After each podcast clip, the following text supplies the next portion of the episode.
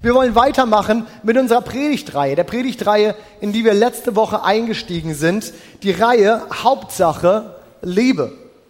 Jesus hat unheimlich viele wichtige Dinge gesagt. Ich glaube, da sind wir uns einig. Ich glaube, das ist irgendwie eine Sache, der wir uns bewusst sind. Wenn irgendwo Jesus unter so einem Satz steht und du so ein Zitat siehst und da steht Jesus drunter, solltest du als Christ, solltest du als Gläubiger immer ganz aufmerksam sein und ganz genau hingucken und gucken, okay, was hat er mir zu sagen? Und wenn Jesus sich dann zu einer so absoluten Aussage hinreichen, erreißen lässt, wie dem höchsten Gebot, dann sollten wir als Christen ganz vorne auf die Stuhlkante rücken und gucken, was jetzt wohl kommt. Wenn wir uns so die Bibel anschauen, wenn wir so bekannte Bibelverse lesen, tun wir diese viel zu leicht, und zumindest geht mir das oft so, tue ich die viel zu leicht als bekannt ab und die Aufmerksamkeit, die rutscht so ein bisschen zur Seite. Doch wenn wir vom wichtigsten Gebot sprechen, und mit, der, mit dem Thema Hauptsache Liebe haben wir ja diesen Untertitel zurück zum wichtigsten Gebot. Wenn wir von diesem wichtigsten Gebot sprechen, dann haben wir hier sozusagen das Konzentrat des Evangeliums vor uns. Wenn du so willst, ist das der Espresso des Evangeliums ausgekocht, reduziert und auf seinen wesentlichen Kern gebracht. Das mit dem meisten, mit dem besten Geschmack. Das ist das, was wir hier so vor uns haben. Und wenn wir das schon mal so runtergekocht haben, sollten wir uns ganz genau angucken, was uns das zu sagen hat, was diese Hauptsache ist, die wir hier vor uns stehen haben. Und diese Hauptsache steht in Markus 12 in den Versen 29 und 30. Ihr dürft gerne mit mir aufstehen, wenn wir das Wort Gottes lesen. So ehren wir das Wort Gottes und wir sagen, ja, das ist die letzte Richtschnur, das ist das, an dem wir uns orientieren. Und dort heißt es, höre Israel, der Herr, unser Gott, ist der alleinige Herr und du sollst den Herrn lieben mit ganzem Herzen, mit deiner ganzen Seele, mit deinem ganzen Verstand und mit all deiner Kraft. Soweit erstmal Gottes Wort heute Morgen. Ihr dürft euch widersetzen. Letzte Woche haben wir uns ja mit der Liebe von ganzem Herzen auseinandergesetzt und wir haben festgestellt, dass wir als Christen alle eine Herztransplantation hinter uns haben. Wir haben mit unserer Bekehrung ein neues Herz von Gott geschenkt bekommen. Ein Herz, das seine Härte verloren hat und das, das darauf angelegt ist, mitzufühlen, barmherzig zu sein und vor allem zu lieben. Und wir haben mit dieser Herztransplantation die Fähigkeit bekommen, Gottes Herz, Gottes Herzschlag zu spüren. Uns dürfen die wichtig, äh, oder uns sollen die Dinge wichtig sein, die Gott wichtig sind meine Prioritäten, das, was mir vielleicht wichtig ist, stelle ich hinten an und ich stelle das nach vorne, was Jesus wichtig ist. Und das Ergebnis wird sein Barmherzigkeit. Ein Herz, das Gottes Herz widerspiegelt. Und heute kommen wir zu diesem zweiten Aspekt, den uns dieser Vers ja auch ganz einfach eigentlich vorgibt. Heute wollen wir uns anschauen, was es auf sich hat mit der Frage nach der Liebe mit der Seele. Und ich glaube, wenn wir den Vers so angucken, dann ist Jesus das nicht so rausgerutscht, dass er gesagt hat, Liebe von ganzem Herzen, von ganzer Seele, mit ganzem Verstand und mit all deiner Kraft, sondern ich glaube, dass jeder dieser Aspekte mit Leben zu füllen ist. Und genau das ist das Vorhaben, das wir uns hier vorgenommen haben in den nächsten Wochen, mit letzter Woche angefangen. Und diese Woche wollen wir schauen, die Liebe mit, ganzem, mit ganzer Seele. Was hat es damit auf sich? Seid ihr dabei? Habt ihr Lust? Sehr schön, sehr schön, finde ich gut. Ich bin die Woche ein paar Tage an die Nordsee gefahren. Ich musste meine Stimme schon, wer letzte Woche da gewesen ist, hat mitgekriegt, dass ich letzte Woche leider nicht predigen konnte. Meine Stimme war doch recht stark angeschlagen und ich konnte nicht.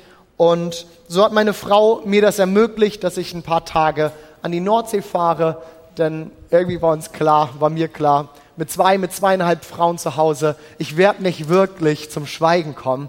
Irgendwo ist dann immer ein zu großer Anteil von. Ich bin ja eher so die schweigsame Seele und ganz ruhig, bedacht. Dass man aus mir mal ein Wort rauskriegt, das dauert immer eine Weile. Aber ähm, nee, ich, ihr wisst das schon zu verstehen. Ich bin an der Nordsee gewesen. Ich durfte einfach so ein paar Tage runterkommen, habe versucht zu schweigen. Die einzigen Worte, die ich gesprochen habe, war das Brötchen und der Kaffee, den ich morgens bestellt habe. Und das war wirklich immer schön, muss ich schon sagen. Muss ich schon sagen. Ich weiß nicht, wie oft ich schon an der Nordsee gewesen bin. Imken und ich, wir versuchen uns das eigentlich ein paar Mal im Jahr, dass wir es irgendwie schaffen, zumindest hinzufahren. Aber jedes Mal, wenn ich wieder am Meer bin, wenn ich die Weite sehe, wenn ich so aufs Meer rausgucke, jedes Mal, wenn ich diese Sonnenuntergänge sehe, den Horizont sehe, dann bin ich fasziniert. Ich weiß nicht, wem das noch so geht. Aber jedes Mal, wenn ich so diese, diese Weite vor mir habe und diesen Blick in dieses, ja, fast ins Nichts, dann bin ich fasziniert. Ich weiß nicht, aber Gott macht am Meer irgendwie so viel mehr Sinn noch für mich. Es ist so einfach, wenn ich aufs Meer, wenn ich in die Weite gucke, an den großen Gott zu glauben. Es ist so leicht, das Unmögliche sich vorzustellen, sofern man sich Unmögliches vorstellen kann. Es macht irgendwie mehr Sinn. Wenn ich so in die Weite gucke, dann weiß ich, das ist nicht menschgemacht, das ist nicht menschlich, es ist einfach größer und es tut etwas, es bewegt was in meinem Glaubensleben. Und so durfte ich das diese Woche auch wieder erleben, wie, wie dieses, ja, das, dieses Meer, diese, die, diese Weite, wie das einfach Staunen in mir auslöst. Und wisst ihr, was, was cool ist? Wenn wir uns die Bibel anschauen, wenn wir in die Bibel gucken, dann ist eine der allerersten Dinge, die wir von Gott lesen, eine ganz ähnliche. Schon im ersten Kapitel der Bibel lesen wir von Gottes Reaktion auf seine Schöpfung. Wie ein Künstler bei der, äh, bei der Enthüllung eines seiner Meisterwerke tritt Gott einen Schritt zurück und er schaut sich an, was er geschaffen hat. Und er ist begeistert. Er sieht es und er sieht, dass es gut ist. Nach jedem Schöpfungstag lesen wir das, wie Gott sich das anguckt und seine Reaktion ist. Und ich lese uns das mal nur vom letzten Tag aus 1. Mose 1, 31. Da betrachtete Gott alles, was er geschaffen hat. Und es war sehr gut. Das liest sich hier so leicht und so trocken und man kennt diese Verse irgendwie, sind einem bekannt. Aber was drückt das hier zum Ausdruck? Ich glaube, dass das, was wir hier lesen, der Bericht ist davon, dass Gott staunend vor seiner Schöpfung steht. Er ist zufrieden. Er ist fasziniert. Er hätte es nicht besser machen können. Wie sonst kommt er zu dem Ergebnis, dass er sagt, es ist sehr gut. Und ich finde das schon in sich eigentlich einen ganz starken Gedanken, dass Gott vor seiner eigenen Schöpfung angetan ist. Er steht da und ist einfach berührt von dem, was er gerade geschaffen hat. Wenn es schon dem Schöpfer des Universums, wenn es schon dem Schöpfer von allem so geht, bei dem Anblick seiner Schöpfung, wie viel mehr es sollte es uns so gehen. Und dafür macht es, da macht es irgendwie auch Sinn für mich selber, warum es mir so geht, wenn ich in die Weite des Meers gucke, wenn ich den Horizont sehe und ich mag das Meer. Es gibt ja auch Leute, die die Berge mögen. Verstehe ich nicht. Das ist so anstrengend, immer und runter zu laufen. Aber jedem das Seine. Ich glaube, ihr wisst, was ich meine. Wenn wir die Schöpfung sehen, wenn wir die Natur sehen, Gott ist angetan von seiner Schöpfung. Und er staunt. Ich staune, wenn ich das so sehe. Und Staunen ist eins der ursprünglichsten Gefühle, die wir als Menschen haben. Denn letztlich beginnt doch alles irgendwo mit einem Staunen. Wenn ich Amelie, meine Tochter, dabei beobachte, wie sie die Welt wahrnimmt, dann sehe ich genau das Gleiche, sehe ich genau diese Reaktion auf, auf das, was um sie rum ist. Ich sehe ihre Reaktion auf die Schöpfung. Jede Biene wird bestaunt, jede Biene wird beobachtet. Gestern mussten wir in der Fliege aus einem Buch vorlesen, weil keine Ahnung warum, aber wir mussten dieser, äh, dieser Fliege halt vorlesen. Wie war es am Fenster? Und dann musste jedes Bild dieser Fliege gezeigt werden. Sie ist fasziniert davon. Jeder Hund, jede Taube, sie kann sich mit Dingen ewig beschäftigen, die für mich einfach so selbstverständlich sind. Warum? Weil sie die Welt mit einer ganz anderen Wahrnehmung wahrnimmt. Und das Ergebnis ist Staunen. Das Ergebnis ist, dass sie staunt, über eine Welt, die für mich schon so selbstverständlich geworden ist.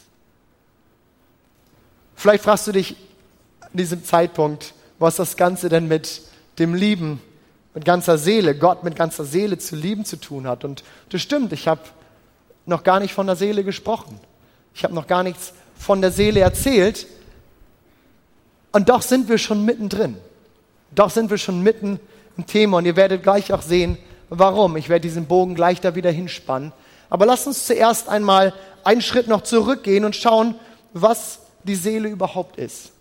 Denn die Seele ist ja kein ganz einfacher Begriff, kein ganz einfaches Wort. In der Vorbereitung habe ich mich so ein klein bisschen damit beschäftigt und als ich wusste, dass dieses Thema kommt, habe ich schon gedacht, auweia, die Seele kommt. Was ist eigentlich die Seele? Die Gelehrten, die streiten sich seit Jahrhunderten, Jahrtausenden darum, was die Seele ist. Die, äh, die Psychologen sind sich mit den Theologen nicht einig, die Theologen sind sich mit den äh, Philosophen nicht einig, die Mediziner wissen überhaupt nicht, was sie damit anfangen sollen, weil sie die noch nie gesehen haben. So dieses auf der einen Seite so konkrete und auf der anderen Seite dann doch so nicht fassbare, die Seele, was ist das eigentlich? Und ich glaube nicht, dass ich zu dieser allumfassenden, immer ab heute wahr sein werdenden Definition kommen werde von der Seele, aber ich denke, damit wir uns diesem, dieser, diesem, dieser Frage etwas nähern können, wie lieben wir Gott mit ganzer Seele, wäre es wichtig, da so ein bisschen mal hinterzuschauen und zu gucken, was die Seele überhaupt ist. Und dafür schauen wir am allerbesten in die Bibel, in Gottes Wort rein, auch wenn die Bibel uns kein Vers liefert, wo es heißt, und die Seele ist Doppelpunkt. Und wir kriegen so eine schöne Definition, auf die können wir uns berufen. Dennoch glaube ich, dass wir ganz viel in der Bibel äh, lernen dürfen, über die Seele und wir werden uns mal so ein bisschen hier rantasten und ranwagen, damit wir am Ende dieser Predigt auch hoffentlich wissen, wie kann ich denn genau dies tun, lieben mit meiner Seele. Schauen wir also in die Bibel. Die Bibel kennt zwei Begriffe für die Seele.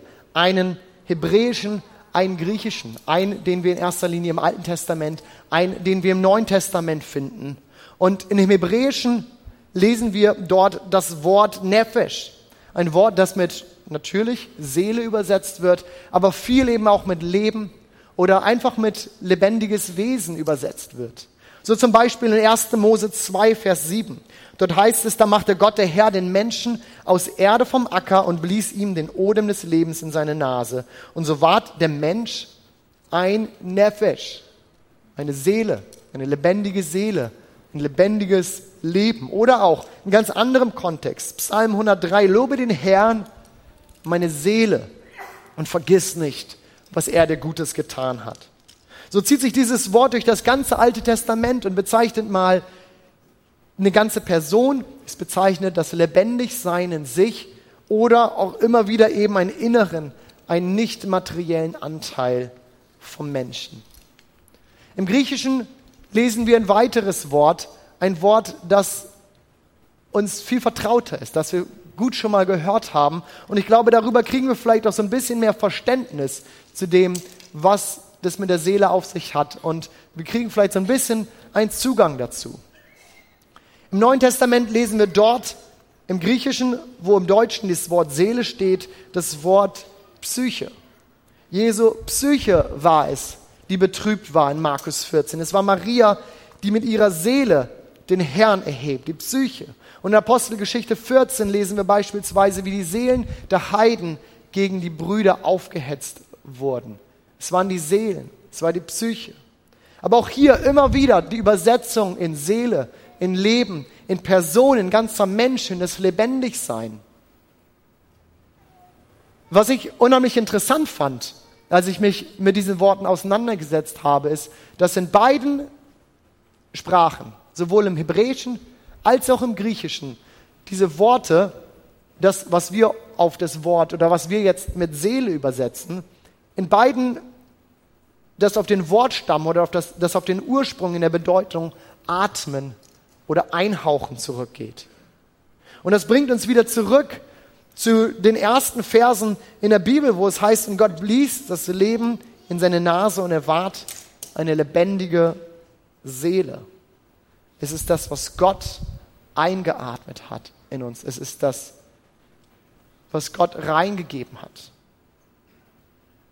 So schwierig es ist, eine Definition zu finden so schwierig es ist, das jetzt auf einen Nenner zu bringen und zu sagen, okay, und hier können wir es festnageln, das ist die Seele, ist es doch, glaube ich, klar über auch, auch die Herleitung, die ich jetzt genommen habe, darüber, wie dieses Wort versucht wird zu übersetzen mit Seele, mit Person, mit Mensch, mit Lebendigsein, mit, mit all diesem Möglichen, dass es ganz, ganz eng mit meinem Ich zu tun hat. Es hat mit mir zu tun, mit meiner Persönlichkeit. Es ist Sitz unserer äh, äh, Individualität und es ist Sitz unserer Gefühle, es ist Sitz unseres Empfindens. Unsere Seele ist der Ort, aus dem heraus wir aus uns selbst, aus unserem Ich heraus auf unsere Umwelt reflektieren.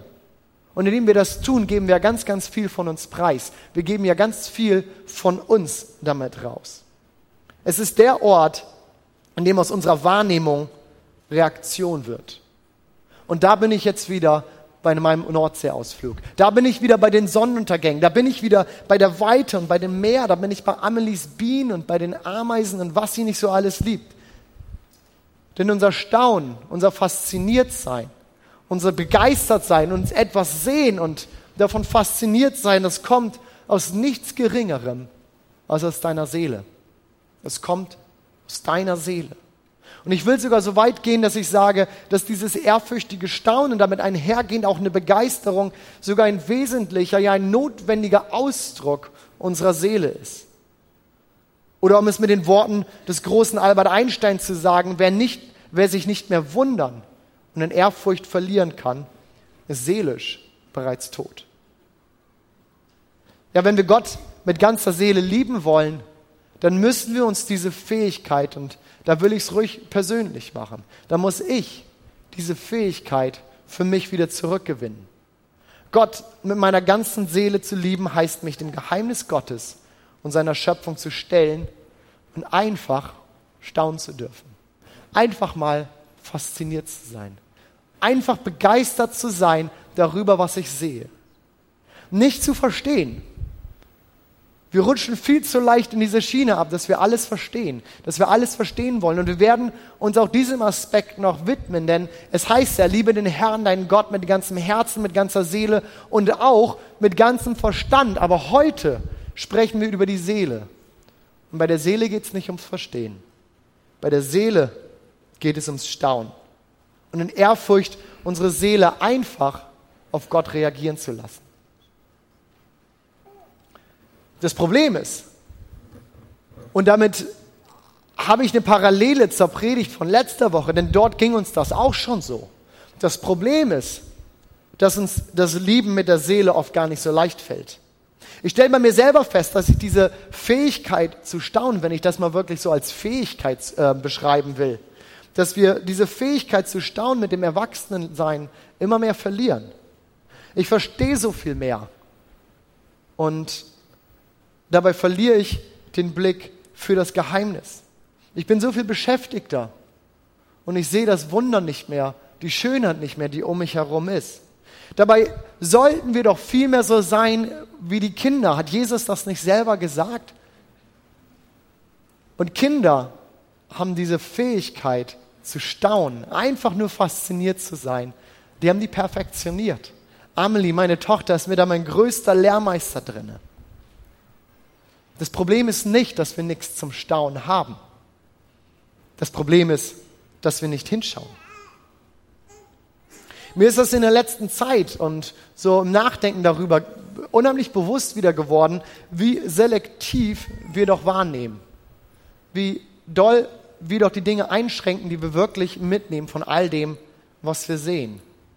Imken und ich fahren seit, ja, denken wir so zweieinhalb Jahre sind das jetzt, fahren wir ein Seat Altea XL.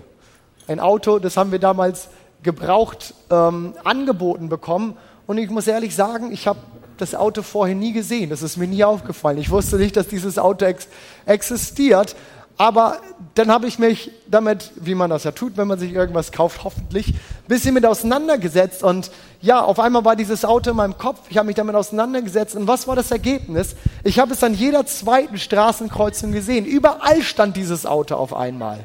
Und es ist in diesem Moment ja nicht einfach so auf den Markt gespült worden, so von wegen dem werden wir jetzt mal zeigen, so, dass jetzt alle dieses Auto fahren, wo er das haben will.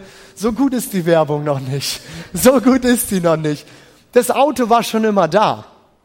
Ich habe es nur nicht gesehen. Und ich habe festgestellt, dass ich sehe, womit ich mich beschäftige.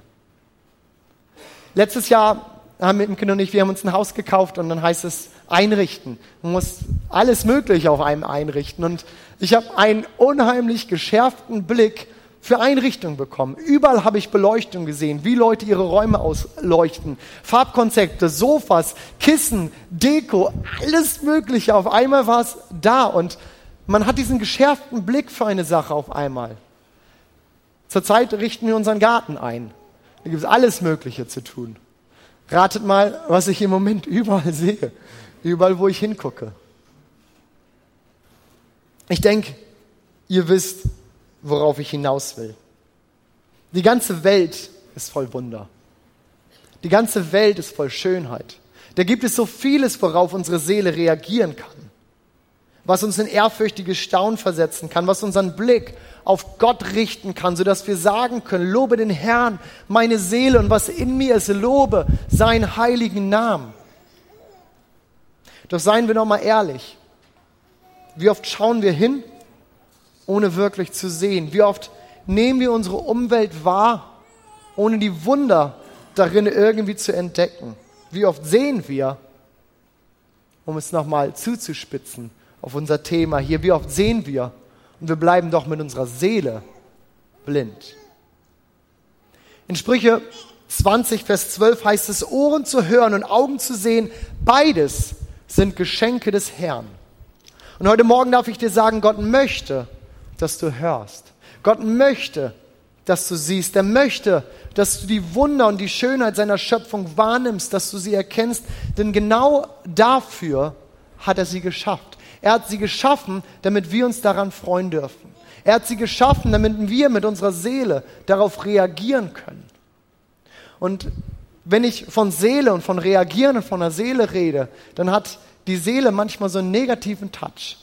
Ich habe das in Gemeinde immer wieder erlebt und weiß das von mir selber auch. Wir reden davon und wir sollen auf Dinge geistlich reagieren. Und im Glauben sollen wir auf was reagieren. Und wenn man davon redet, mit der Seele reagieren wir, das heißt irgendwie, wir geben so unser eigenes da rein. Es ist, es ist nicht der Geist, der reagiert, sondern meine Seele. Und das ist auch richtig. Es gibt viele Dinge, auf die müssen wir geistliche Lösungen, wir müssen geistliche Antworten finden. Und es ist nicht nur immer meine Gefühle, meine Emotionen, Empfindungen, die ich in alles reinsprechen lassen muss und die für alles dann irgendwie auch Wahrheit haben.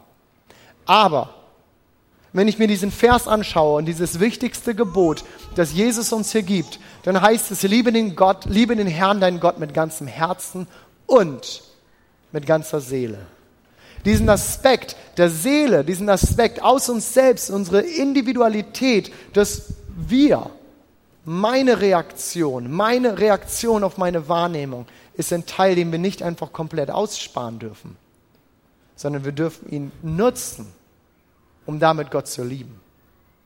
Und diese Wunder, die wir sehen können, die sind da. Wir müssen nur hinschauen. Ich habe uns ein paar Beispiele mitgebracht. Schaut mal her. Mal gucken, ob ich uns zum Staunen kriege. Wusstest du zum Beispiel, und ich musste mir das ein bisschen anlesen, denn ich weiß sowas nicht immer.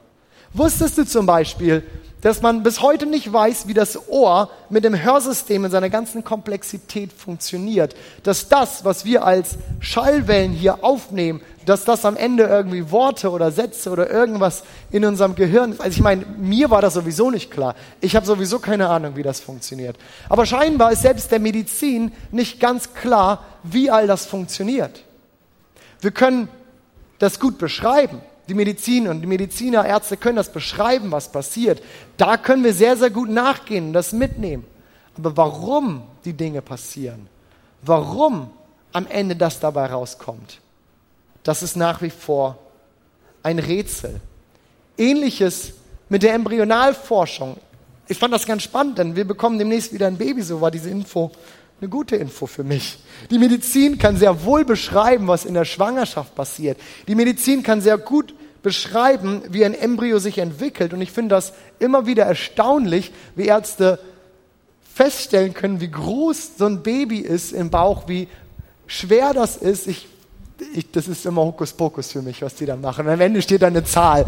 Ich finde das stark, ich finde das genial. Ich meine, da, das ist so viel Wissen, so viel Dinge, die dahinter stecken. Und trotzdem wissen wir fast gar nichts darüber, wie das am Ende alles passiert. Wie bestimmte Zellpaare wissen, dass sie zum Beispiel Herz, dass sie Niere, dass sie Ohr werden sollen. Wie sie am Ende wissen, wo sie hinkommen. Denn ich brauche mein Ohr ja am Kopf und nicht am Knie. Woher diese Zellpaare das wissen, es ist bis heute ein Geheimnis. Wir können beschreiben, was passiert, doch die Ursachen dahinter, ich finde das unheimlich stark. Oder wusstet ihr, dass das Auge nur Lichtquellen aufnehmen kann, die zwischen 0,0007 und 0,0004 Zentimeter lang sind. Das ist nicht viel.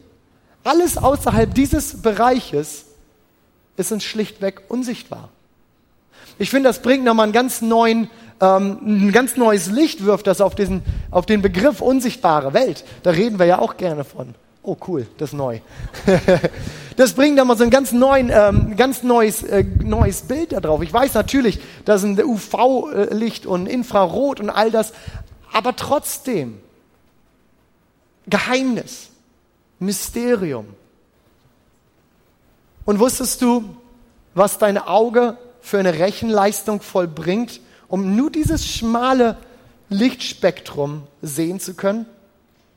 Ich habe gesehen oder habe gelesen, dass man einen Hochleistungsrechner ein paar Minuten damit beschäftigen würde, um 10 Millisekunden Arbeitsleistung einer Nervenzelle der Netzhaut zu, äh, zu simulieren. Und wenn man bedenkt, dass jeder von uns mehrere Millionen dieser Nervenzellen im Auge hat und dass jede Nervenzelle diese Leistung etwa 100 Mal die Sekunde bringt, dann finde ich das einfach nur faszinierend. Ich finde es einfach nur faszinierend. Und es gibt tausende dieser Prozesse, die in unserem Körper irgendwie vor sich gehen. Und es gibt tausende Dinge auf dieser Welt, die mindestens genauso erstaunlich sind wie diese paar Beispiele, die ich einfach mal nur aus unserem menschlichen Körper hier so aufgezählt habe. Wenn ich ganz ehrlich bin, habe ich überhaupt keine Ahnung von all dem. Ich habe mir das angelesen und ich habe es irgendwo anders nochmal gegengecheckt, um es überhaupt glauben zu können. Und trotzdem stehe ich hier und sage, ich kann das fast gar nicht glauben. Aber das, was es tut, ist, es bringt mich zum Staunen. Ich erkenne, wie, wie komplex, wie verrückt die ganze Schöpfung ist. Und es bringt mich zum Staunen. Und geht es nicht genau darum? Der Verstand wird durch Fakten ausgebildet, doch die Seele durch Schönheit und Geheimnis. So schreibt es Mark Batterson in seinem Buch Zurück zum wichtigsten Gebot. Das ist das Buch, an dem wir uns ein wenig orientieren mit dieser Predigtreihe. Und ich muss sagen, ja, da ist was dran. Wir können diese Wunder des Lebens überall entdecken. Wir müssen aber danach gucken. Und dabei müssen es nicht mal diese großen Phänomene sein. Ich meine, das, was ich hier gerade aufgezählt habe, das sehen wir nicht jedes Mal. Und ich ich beschäftige mich auch nicht jeden Tag damit, was das Auge sehen kann und was nicht. Aber es müssten nicht immer diese ganz großen Phänomene sein. Denn ich als Betrachter entscheide doch, wie ich auf meine Beobachtung reagiere. Ob ich meine Seele staunen lasse oder ob ich mir das Wunder mit dem Verstand so manches Mal, ich sag mal, wegerkläre. Ein Beispiel für ein kleines Wunder. Wir haben Ameisen im Garten. Amelie wusste das nicht. Sie hat das gerade rausgefunden. Sie findet das unheimlich faszinierend. Sie kann sich daneben legen und sie kann das ewig angucken. Und jede Ameise ist für sie ein Wunder. Wenn ich ganz ehrlich bin, ich habe da ein bisschen einen anderen Blick drauf. Ich finde das nicht so faszinierend. Vielleicht müsste ich mich einfach mal daneben legen und auch mal hinschauen. Oder ein anderes Beispiel. Ein Baby wird geboren. Wir erleben das bei uns in der Gemeinde im Moment so oft. Wir kriegen das so viel mit und ich finde das so stark, so viele Kinder, die auf die Welt kommen. Und ich glaube, ich muss niemandem groß erklären, dass es ein Wunder ist, wenn ein Baby auf die Welt kommt, wenn ein Leben entsteht, wenn ein Kind geboren wird. Das ist ein Wunder. Warum aber nehmen wir diesen gleichen Menschen als so selbstverständlich war, wenn er erstmal älter geworden ist. Wann verliert ein Mensch sein Wunder? wann wird aus diesem großen Wunder, was wir sehen und wir sind fasziniert, wir finden das toll und können uns nicht vorstellen, wie das alles passiert wird, zu einem, ne, ältere Menschen. Wann verliert ein Mensch sein Wunder? Du bist ein Wunder. Am Ende sehe ich doch, was ich sehen will. Am Ende sehe ich die Welt doch, wie ich sie sehen will. Und ich als Betrachter entscheide, wie ich auf meine, äh, auf meine Umgebung reagiere. Wenn du irgendwas mitschreibst, wenn du irgendwas aus dieser Predigt mitnimmst, das ist einer der Punkte, der mir wirklich wertvoll, wirklich wichtig geworden ist, weil ich gemerkt habe, ja, da hängt doch so viel dran. Ich als Betrachter kann entscheiden, was ich sehen will. Und ich kann entscheiden, wie ich reagiere auf das, was ich sehe. Ihr Lieben, wenn wir Gott mit ganzer Seele lieben wollen, dann müssen wir uns diese Fähigkeit zu staunen zurückerobern. Wir müssen diese Fähigkeit zu staunen wieder zurückbekommen. Diese Fähigkeit, Gott und seine Schöpfung einfach mal nur zu bewundern. Nicht einfach alles nur zu verstehen. Nicht einfach alles nur sehen und in der Beschäftigkeit des Alltags und sonst was über alles hinwegzulaufen. Sondern einfach mal fasziniert sein. Und ich glaube, dass uns das in eine ganz neue Verhältnisbestimmung zu Gott wieder bringen wird. Und das Respekt und das Ehrfurcht, eine ganz neue Dimension auch von Liebe. Und diese Worte Ehrfurcht und Respekt sind vielleicht nicht die, die wir ganz klassisch paaren mit Liebe. Aber ich möchte sagen, sie haben ganz viel damit zu tun. Denn Ehrfurcht, Staunen, auch ein Respekt, ein, ein, ein, ein Gott anerkennen, hat ganz viel damit zu tun, dass wir ihn lieben, weil wir reagieren mit unserer Selbst, reagieren mit unserer Seele auf Gott. Ich selbst, ich gehe aus dieser Predigt raus und diese Predigt ist für mich selbst genauso Predigt wie für jeden anderen, glaube ich, hier. Ich selbst gehe aus dieser Predigt raus mit dem Vorhaben, dass ich wieder besser hinschauen möchte. Ich möchte wieder besser hinschauen und die Welt sehen mit ihren Wundern. Ich möchte die Welt sehen mit den Schönheiten, die da sind. Denn wie ich vorhin ja schon festgestellt habe, sehe ich selektiv. Ich sehe nicht alles. Oder seht ihr überall einen Seat Altea XL? Würde behaupten wollen, zwei Drittel von euch haben keine Ahnung, wie dieses Auto aussieht. Und das ist okay. Ihr seht selektiv. Ihr habt ihn gesehen. Ihr habt nur noch keine Ahnung. Wir sehen nicht alles. Aber ich als Betrachter, ich habe die Möglichkeit, mich zu entscheiden, was ich sehen möchte.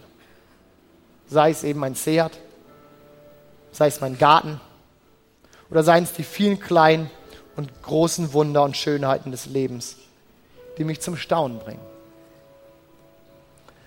Albert Einstein hat mal gesagt, ich glaube, den habe ich noch nie in meinen Predigten zitiert und heute gleich zweimal. Er hat gesagt, es gibt zwei Arten, sein Leben zu leben.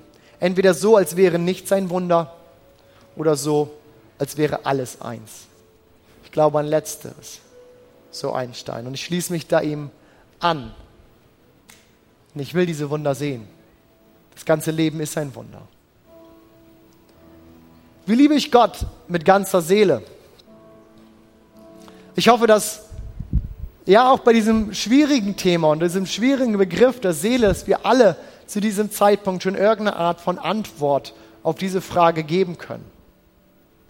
Wie liebe ich Gott mit ganzer Seele? Wir lieben Gott, indem wir uns dem Geheimnis Gottes und seiner Schöpfung stellen, unserer Schöpfung und unserer Seele erlauben, einfach zu staunen fasziniert zu sein. Und es wird unsere Seelen ordnen. Es wird unsere Seele zur Ruhe bringen. Und es wird sie ganz neu auf Gott ausrichten. Und wir werden ganz ehrlich und aus uns selbst heraus sagen können, lobe den Herrn meine Seele und alles in mir lobe seinen heiligen Namen. Vater, ich danke dir, dass du die Welt geschaffen hast, wie sie ist. Vater, ich danke dir, dass du uns so viel gegeben hast zum Staunen, dass du uns eine Welt vor die Nase gesetzt hast, über die wir einfach nur staunen dürfen.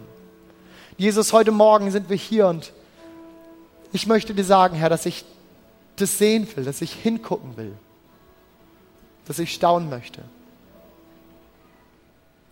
Danke, Herr, dass du der Schöpfer allen bist und dass du so kreativ bist, dass du einen Blick für Schönheit hast und dass du uns das nicht vorenthältst, Jesus. Amen. Ich möchte uns gerne in zwei Fragen mit reinnehmen. Und so möchte ich auch zum Abschluss kommen damit. Ich möchte dich fragen und nimm diese Frage mal mit für dich nach Hause.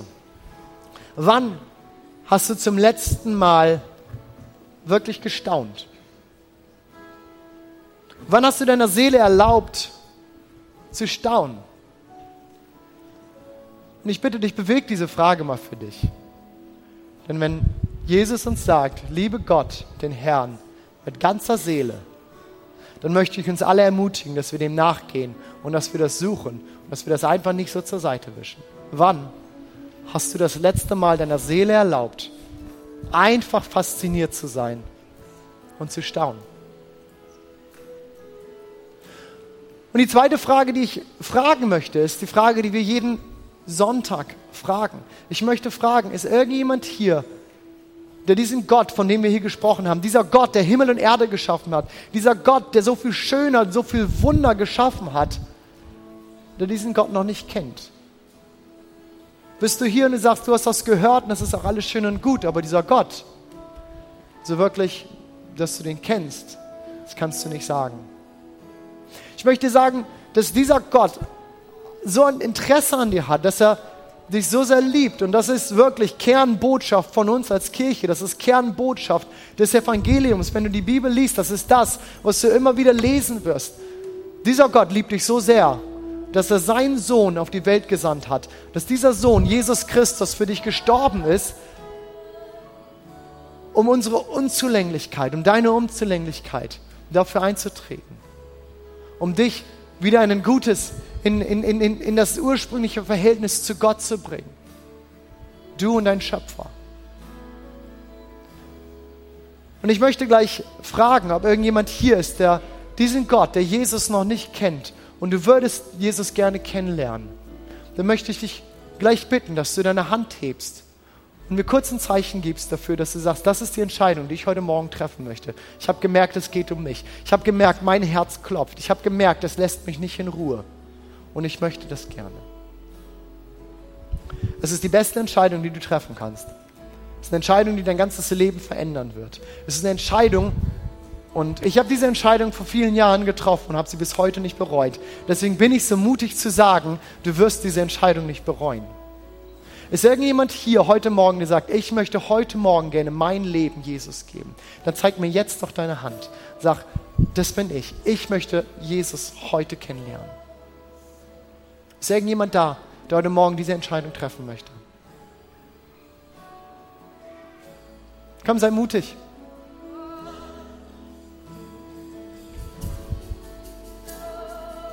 Vater, ich danke dir, dass ich danke dir, dass du uns deinen Sohn gegeben hast. Und ich danke dir, dass wir alle, die wir hier sind, wissen dürfen, dass wir reingemacht sind, dass wir wiederhergestellt sind in, in unser eigentliches Verhältnis zu dir, Gott, in eine liebende, in eine gute Beziehung, Herr. Und ich bete, Vater, um jede einzelne Person, die heute Morgen hier ist und diese Entscheidung noch nicht getroffen hat und dich kennenlernen möchte, Jesus. Ich bete, dass du sie in die Tiefe ihres Herzens anrührst. Sie erkennen, dass du Gott bist. Vater, ich preise dich für deinen großen, für deinen heiligen Namen. Und so steht doch gemeinsam mit mir auf. Wir gehen einfach nochmal in eine Zeit rein. Wir singen nochmal gemeinsam ein Lied, in dem wir ihm ausdrücken, dass er alles ist. Dass Jesus alles ist. Dass er alles vollbracht hat das ist der Grund, warum wir hier sind. Das ist der Grund, warum wir feiern. Das ist der Grund, warum wir anbeten. Jesus, du hast alles getan. Herr, es ist die Liebe des Retters, die uns bewegt. Es ist die Liebe des Retters, die uns zu dem gemacht hat, der wir sind, Herr. Herr, wir wollen auf dich reagieren, Jesus, und dich lieben mit allem, was wir sind, Herr. Amen, Herr. Der Herr segne dich und behüte dich. Der Herr lasse sein Angesicht leuchten über dir und sei dir gnädig. Der Herr hebe sein Angesicht über dich und gebe dir Frieden. Amen. Habt eine gute Woche und staunt über die Woche.